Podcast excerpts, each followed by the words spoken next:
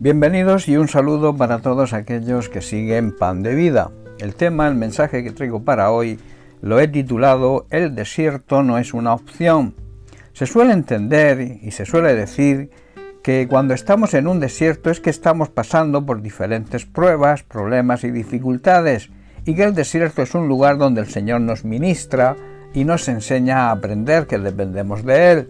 Por ese motivo, el desierto no es una opción, sino algo necesario. Pero la idea inicial de Dios, su plan divino no era este, sino que viviéramos eternamente en el paraíso, donde Dios colocó a Adán y Eva. Pero al desobedecer y pecar contra Dios cambió el panorama. El Edén era un lugar maravilloso donde no se encuentra bíblicamente hablando ninguna referencia al desierto. Pero cuando Adán, seducido por la mujer Eva, y ella seducida por Satanás pecaron, el pecado entró en este mundo y con él el dolor y el sufrimiento. Esto es lo que se domina eh, tiempos en el desierto.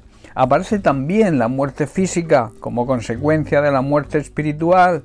Y todo esto se extiende a todo ser humano, a toda la humanidad. La Biblia afirma que todos somos pecadores, que todos nacemos pecadores, de ahí la necesidad del nuevo nacimiento. Veamos las consecuencias del pecado de Adán y lo vemos en Génesis en el capítulo 3. Vamos a leer algunos versículos del 16 al 19, por ejemplo. Leemos lo siguiente. A la mujer le dijo, multiplicaré en gran manera los dolores en tus preñeces. Con dolor darás a los hijos, y tu deseo será para tu marido, y él se enseñoreará de ti. La mujer quiere decir querrá ejercer autoridad o controlar a su marido, pero él gobernará sobre ella con la autoridad que Dios le ha delegado, porque Dios le ha delegado su autoridad, es la autoridad de Dios, y le ha dado también la responsabilidad de cuidar y proteger y proveer para su esposa y para toda la familia. Versículo 17, y al hombre también le dijo, por cuanto obedeciste a la voz de tu mujer y comiste del árbol que te mandé diciendo no comerás de él, maldita será la tierra por tu causa con dolor comerás de ella todos los días de tu vida. Espinos y cardos te producirá, y comerás plantas del campo. Con el sudor de tu rostro comerás el pan hasta que vuelvas a la tierra. Esto habla de la muerte física, porque de ella fuiste tomado, pues polvo eres y al polvo volverás. Se observa que todo esto habla de sufrimiento y de pruebas, y son consecuencia del pecado. El pecado siempre trae sufrimiento. Pero Dios, que es un Dios amoroso y sigue amando al ser humano, desea que nos volvamos a Él mediante el reconocimiento de nuestros pecados y la aceptación de la muerte y la resurrección de su Hijo Jesucristo, y también recibiéndolo como el Señor de nuestra vida y el Salvador de nuestra alma. Si nos volvemos a Dios, Él se volverá a nosotros. En Isaías capítulo 41 versículo 18 leemos lo siguiente, en las alturas, dice Dios, abriré ríos y fuentes en medio de los valles. Abriré en el desierto estanques de agua y manantiales de aguas en la, en la tierra seca.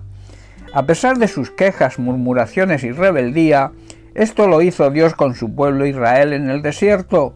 Les defendió, les cuidó, les alimentó, nada les faltó, y esto hace y hará hoy con todos nosotros su pueblo, su familia y su iglesia solo necesita que seamos humildes y le reconozcamos como nuestro proveedor, tanto material como espiritual, y que entendamos que no solo de pan, o sea, lo material vive el ser humano, el hombre, sino que también necesita ser alimentado espiritualmente a través de la palabra de Dios.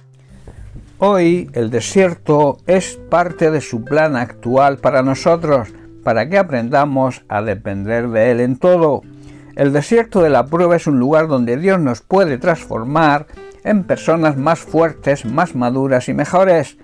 En el Salmo 107, versículo 35, el salmista afirma lo siguiente, vuelve el desierto en estanques de agua y tierra seca en manantiales. Dios convierte los desiertos en lagunas y la tierra seca en fuentes de agua y lleva allí a los hambrientos para que se establezcan vivan y puedan sembrar los campos, plantar viñedos y recoger cosechas abundantes para que se sacien. No importa en el desierto que nos encontremos, enfermedad, crisis familiar, crisis económica, soledad, debemos tener en cuenta que nuestro Padre Celestial es un Dios todopoderoso que cuida de nosotros y nos ayudará siempre, como hizo con su pueblo Israel, para salir de nuestro desierto. Si no sabes cómo salir de tu desierto, acércate a Cristo, acércate a su palabra, busca su presencia, deja que Él te guíe y te ayude. Su promesa es que si estamos de su lado, Él va a estar también de nuestro lado. Él tiene toda la provisión necesaria para nosotros. Bien, pues hasta aquí el mensaje de hoy. Que Dios te bendiga. Un abrazo.